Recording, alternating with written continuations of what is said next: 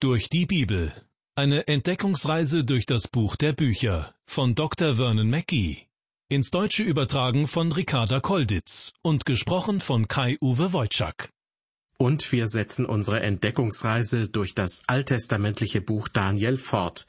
Schön, dass Sie wieder mit dabei sind. Ein herzliches Willkommen. Daniel und seine drei Freunde hatten Glück im Unglück. Nachdem der babylonische König Nebukadnezar die Stadt Jerusalem eingenommen hatte, ließ er tausende Israeliten als Gefangene nach Babylon bringen. Unter ihnen waren Daniel, Hanania, Michael und Asaja, allesamt junge Männer aus gutem Hause. Sie wurden ausgewählt, um eine gute Ausbildung und später eine gehobene Position am Königshof zu erhalten. Daniel erwies sich als ein besonders schlauer Kopf, und, so berichtet die Bibel, Daniel aber verstand sich auf Gesichte und Träume jeder Art. Das heißt, Gott sprach nicht nur durch Träume und Visionen zu ihm, sondern, wie wir noch später sehen werden, er wusste diese auch zu deuten. Ein großer Vorteil, wenn ausgerechnet der König von einem besonderen Traum beunruhigt wird. König zu sein ist ganz schön anstrengend, und deshalb braucht ein König genügend Schlaf. Da passt es gar nicht, wenn er von einem beunruhigenden Traum heimgesucht wird. So ergeht es dem babylonischen König Nebukadnezar, und er ist überzeugt davon, dieser Traum hat etwas zu bedeuten. Wie wir schon andeutungsweise in der letzten Sendung gehört haben, lässt er alle möglichen Spezialisten zusammenkommen, um sich von ihnen den Traum deuten zu lassen. Dazu gleich mehr. Außerdem werden wir in Kapitel 2 des Danielbuches auf ein interessantes Phänomen stoßen. Ab Vers 4 ist der biblische Originaltext nicht in Hebräisch, sondern in Aramäisch niedergeschrieben worden. Beide Sprachen sind zwar miteinander verwandt, aber dennoch sind es unterschiedliche Sprachen. Bis zum Ende von Kapitel 7 reicht dieser in Aramäisch verfasste Abschnitt. Völlig ungewöhnlich ist dieses Phänomen allerdings nicht und dürfte daran liegen, dass die Bibel nicht wie ein Roman in einem Zug niedergeschrieben wurde, sondern die einzelnen Buchrollen wurden zu verschiedenen Zeiten verfasst. Der abrupte Wechsel im Danielbuch ist aber schon eine Besonderheit. Beginnen wir nun mit Kapitel 2, Vers 2 aus dem Buch Daniel. Nebukadnezar, der König von Babylonien, hat geträumt und ist beunruhigt. Weiter wird berichtet, und der König ließ alle Zeichendeuter und Weisen und Zauberer und Wahrsager zusammenrufen, dass sie ihm seinen Traum sagen sollten und sie kamen und traten vor den König. Nebukadnezar rief alle seine weisen Männer zusammen. Die Zeichendeuter und Weisen beschäftigten sich unter anderem mit Zukunftsweissagungen. Sie wurden auch Beschwörungspriester genannt. Das waren sehr kluge Männer, die wie Daniel und seine Freunde eine entsprechende Ausbildung erhalten hatten. Die Zauberer und Wahrsager wurden auch noch dazu gerufen. Immerhin, ein Traum konnte über die Zukunft des Königreiches oder über das Leben eines Königs entscheiden. So dachten jedenfalls die Babylonier. Deshalb wurden die besten Leute zusammengerufen und mussten vor dem König erscheinen. In Vers 3 trägt der König nun sein Anliegen vor. Und der König sprach zu ihnen, Ich habe einen Traum gehabt, der hat mich erschreckt, und ich wollte gerne wissen, was es mit dem Traum gewesen ist. Der König erklärt also, dass er einen ungewöhnlichen Traum hatte, der seiner Meinung nach eine sehr große Bedeutung hat. Doch die Worte Ich wollte gern wissen, was es mit dem Traum gewesen ist, verfestigen den Eindruck, dass der König mit diesem Traum seine Leute zugleich auch auf die Probe stellen will. Im Grunde fühlt er sich ein wenig hilflos. Gott hat ihm offenbar eine Botschaft mitgeteilt, aber Nebukadnezar weiß damit nichts anzufangen. Ob er sich auf die Zeichendeuter, auf die Weisen, die Zauberer und Wahrsager verlassen kann? Nun, seiner Meinung nach ist er auf ihre heidnischen Praktiken angewiesen. Weiter mit Vers 4. Da sprachen die Wahrsager zum König auf Aramäisch, der König lebe ewig. Sage deinen Knechten den Traum, so wollen wir ihn deuten. Zunächst wird der König mit den Worten Der König lebe ewig begrüßt. Doch so weise die Zeichendeuter und Weisen und Zauberer und Wahrsager auch sind, wobei ihre Künste auch teilweise ins Okkulte hineinreichen, sie müssen zunächst den Inhalt des Traumes mitgeteilt bekommen, um ihn dann deuten zu können. Mit der Antwort der Wahrsager, hier in Vers 4, wechselt nun die Sprache vom Hebräischen ins Aramäische. Wie schon erwähnt, erst am Ende von Kapitel 7 geht der Text vom Aramäischen wieder ins Hebräische über. Aramäisch war die Handels- und Verkehrssprache des vorderen Orients und wurde mindestens seit dem achten Jahrhundert vor Christus als Schriftsprache verwendet. Warum der Sprachwechsel im Danielbuch gerade hier anfängt und später in Kapitel 7 wieder aufhört, ist bis heute nicht abschließend geklärt. Aber Aramäisch war die Sprache der Heiden, die Sprache der damals bekannten Welt. Mit diesem Traum spricht Gott also nicht nur auf Hebräisch zu seinem Volk Israel, sondern zur ganzen Welt in der Sprache, die im Orient damals die meisten Menschen verstanden. Israel war in babylonischer Gefangenschaft. Gott hatte das Herrschaftszepter aus der Davidslinie genommen und in die Hände von Heiden gelegt und dort wird es bleiben bis an den Tag, an dem Jesus wiederkommt und ewig herrscht. Es geht hier also um das weltweite Königreich und nicht nur um eine lokale Gottheit. Nein, Gott geht es um ein weltweites Reich. In Psalm 89, Vers 28 sagt er über David, mit dem er einen Bund geschlossen hatte, ich will ihn zum erstgeborenen Sohn machen, zum höchsten unter den Königen auf Erden. Und ebenfalls im Psalm 89 heißt es ab Vers 35, ich will meinen Bund nicht entheiligen und nicht ändern, was aus meinem Munde gegangen ist. Ich habe einmal geschworen bei meiner Heiligkeit und will David nicht belügen. Sein Geschlecht soll ewig bestehen und sein Thron vor mir wie die Sonne, wie der Mond, der ewiglich bleibt und wie der treue Zeuge in den Wolken. So geht es hier im Danielbuch also nicht nur um eine räumlich begrenzte Situation in der Geschichte, sondern die Geschehnisse haben eine globale Bedeutung, die sich auch prophetisch auf das Ende der Zeit bezieht. Die damals weit verbreitete aramäische Sprache, die auch von den Heiden verwendet wurde, betont dies. Nun folgt Vers 5. Der König antwortete und sprach zu den Wahrsagern, mein Wort ist deutlich genug. Werdet ihr mir nun den Traum nicht kundtun und deuten, so sollt ihr in Stücke gehauen und eure Häuser sollen zu Schutthaufen gemacht werden. Der König hat sein Wort bekannt gegeben, und das kommt einem mündlichen Erlass gleich. Die Frage ist, hat der König seinen Traum womöglich vergessen, oder ist er sich doch dessen Tragweite bewusst, so dass er ihn deshalb seinen Wahrsagern nicht offenbaren will? Wenn ein Traum vergessen wurde, so konnte allein das schon ein unheilvolles Vorzeichen darstellen. Nebukadnezar hat jedenfalls Angst. Er will um jeden Preis die richtige Auslegung und droht deshalb mit einer schrecklichen Strafe. Wenn die Wahrsager versagen, sollen sie in Stücke gehauen und ihre Häuser niedergebrannt werden. Er überträgt also seine eigene Angst und Panik auf die Wahrsager für den Fall, dass sie versagen sollten.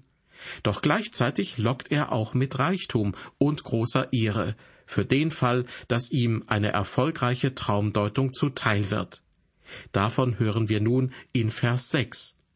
Werdet ihr mir aber den Traum kundtun und deuten, so sollt ihr Geschenke, Gaben und große Ehre von mir empfangen. Darum sagt mir den Traum und seine Deutung. Die Wahrsager sollen also mit materiellen Gütern und politischen Auszeichnungen geehrt werden, wenn sie seinen Wunsch der Traumdeutung erfüllen. Doch aller Reichtum der Welt kann die Wahrheit nicht kaufen. Die okkulten Mächte und die Götzen der Wahrsager können hier nicht vollständig helfen. Die Wahrsager sind verlegen, und so bitten sie nun in Vers 7 noch einmal darum, dass der König seinen Traum erzählt. Sie antworteten noch einmal und sprachen, der König sage seinen Knechten den Traum, so wollen wir ihn deuten.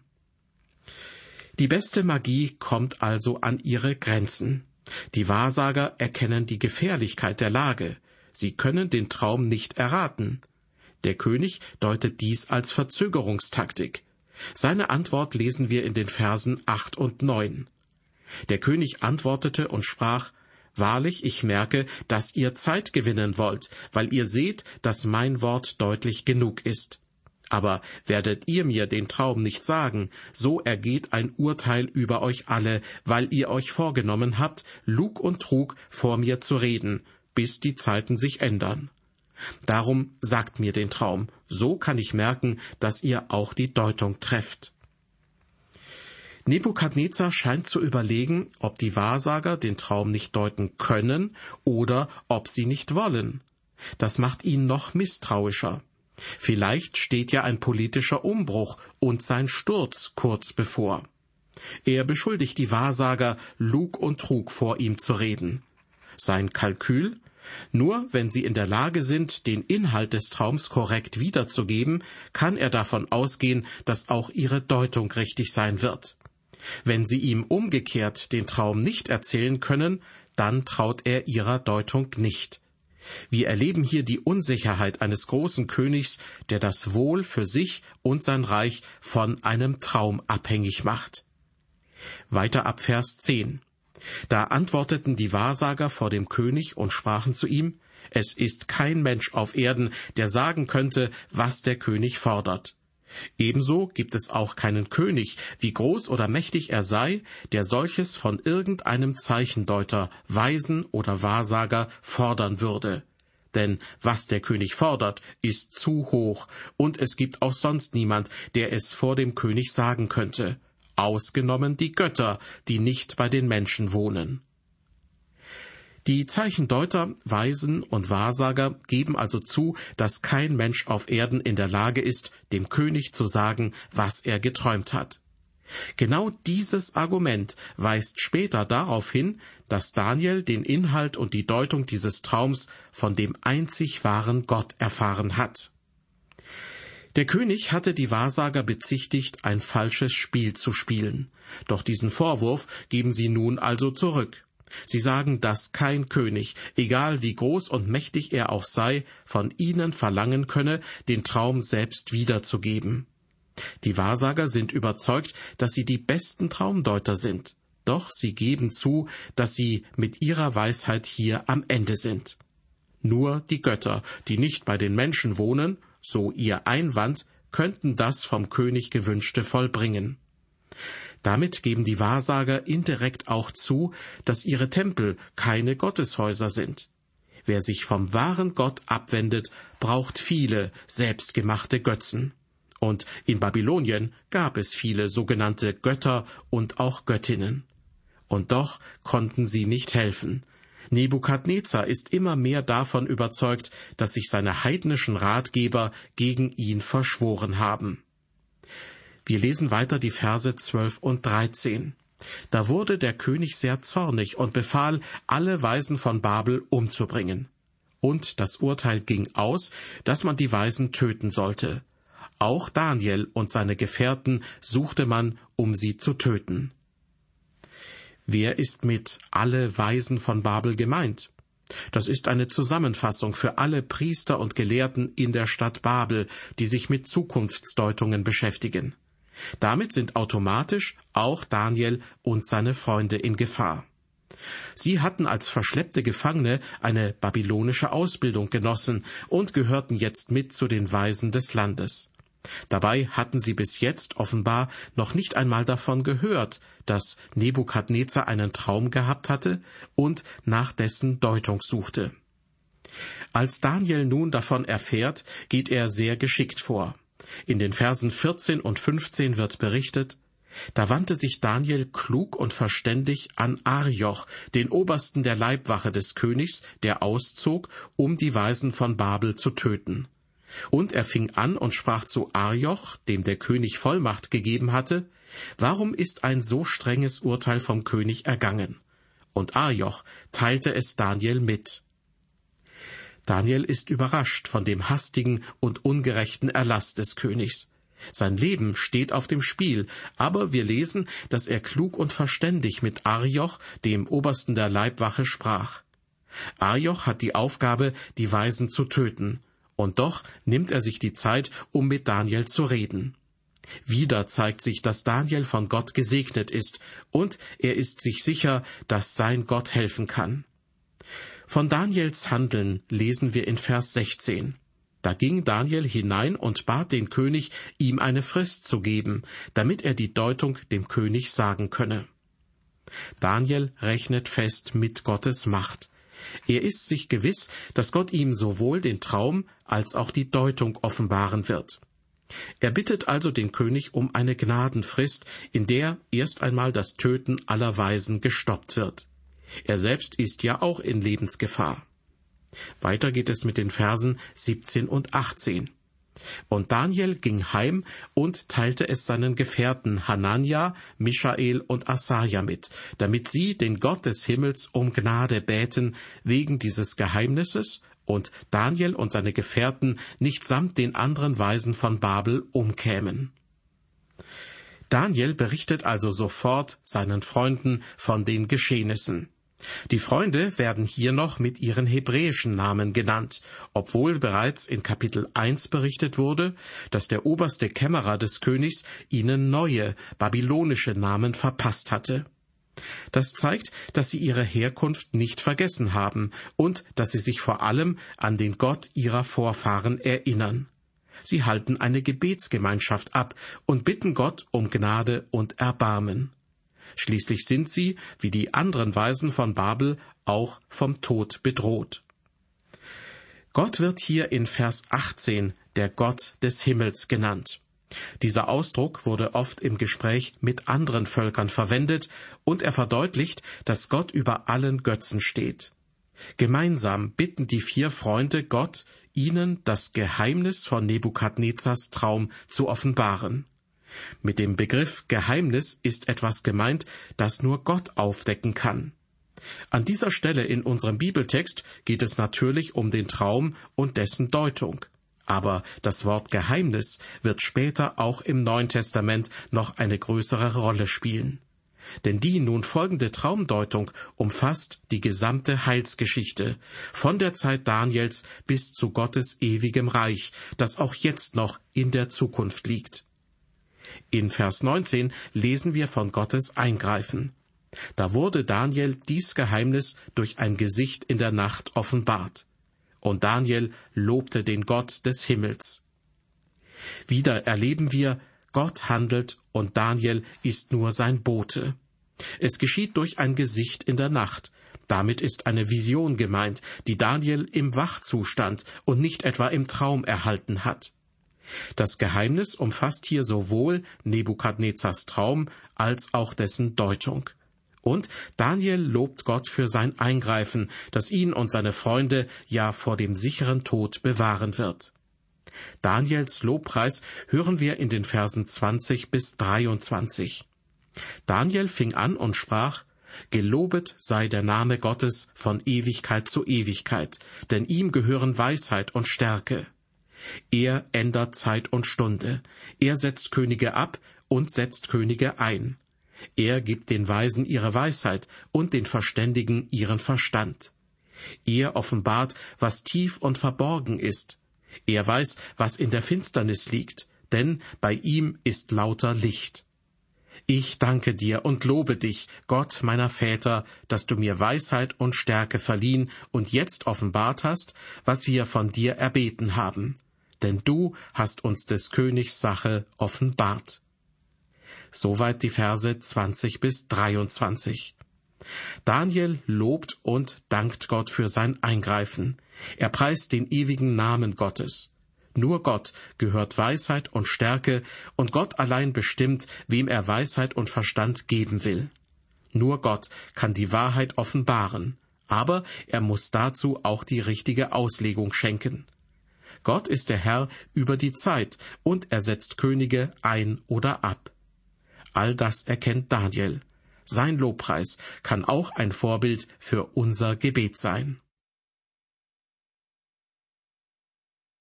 Fassen wir zusammen. Der babylonische König Nebukadnezar wünscht sich, dass die Weisen und Wahrsager ihm seinen Traum erzählen. Aber das können sie nicht. Er überschätzt ihr Können und vermutet sogar, dass sie nicht wollen. Er bezichtigt sie falscher Worte und denkt, dass sie politische Hintergedanken haben könnten und auf andere Zeiten warten. Es ist erst sein zweites Jahr als König. Er kann von den mächtigen babylonischen Priestern also jederzeit gestürzt werden. So versucht er mit Gewalt seine Macht zu erhalten, und er lässt ein Dekret, dass alle Wahrsager, Zeichendeuter und Weisen umzubringen sind. Davon wären auch Daniel und seine Gefährten betroffen, und der bittet um Aufschub, damit er von seinem Gott sowohl den Traum als auch die Deutung erfährt und sie dem König mitteilen kann. Wie es weitergeht, das erfahren Sie in der nächsten Folge unserer Sendereihe durch die Bibel. Bis dahin auf Wiederhören und ein herzliches Gott befohlen.